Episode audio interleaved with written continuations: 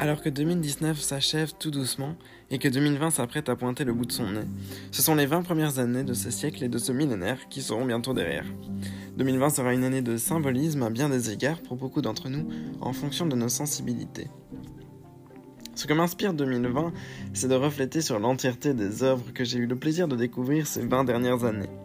J'ai donc pensé intéressant pour moi, avant de tourner la page 2019 et d'ouvrir le chapitre 2020, de partager une série d'œuvres toutes ayant une place importante dans mon cœur et qui ont rythmé mes journées au cours de ces années.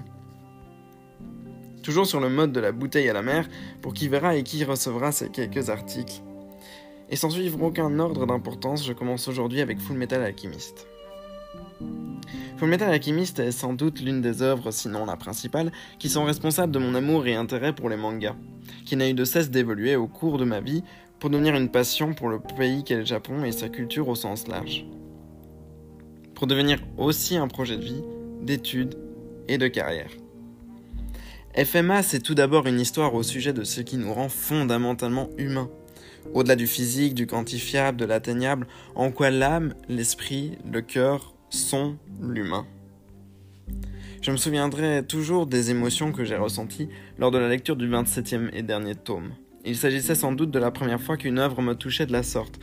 L'ayant dévorée au fil du temps pendant de nombreuses années, sa fin ressemblait réellement à une fin, toute une ère de ma vie qui s'achevait lorsque les personnages principaux montaient pour la dernière fois dans un train vers d'autres aventures que je ne connaîtrai jamais. Fullmetal Alchemist, c'était aussi, quand j'étais plus petit, en la personne d'Edouard Elric, un personnage décidément badass, bon et intelligent. Il était sans doute tout ce que je voulais être en grandissant. De nombreux choix au cours de ma vie ont certainement été influencés par Edouard, notamment les longs cheveux. L'opening en temps des génériques de la seconde série animée de Full Metal Alchemist est également une chanson omniprésente dans ma vie depuis sa diffusion. Again, par l'artiste Yui, berce mes oreilles au moins une fois par semaine et sinon moins une fois par mois depuis à peu près 2009. C'est également cette série animée qui m'a fait découvrir de nombreuses caractéristiques de l'industrie des animés japonais, de par mon intérêt pour son studio d'animation, le studio Bones. La première série, datant elle de 2003, est le premier animé que j'ai acheté en intégrale lors d'un voyage à Paris il y a quelques années, sous forme d'une collection exclusive FNAC. Il s'agit également de la seule série de manga que je possède dans son intégralité et que j'ai amassé au fil des années.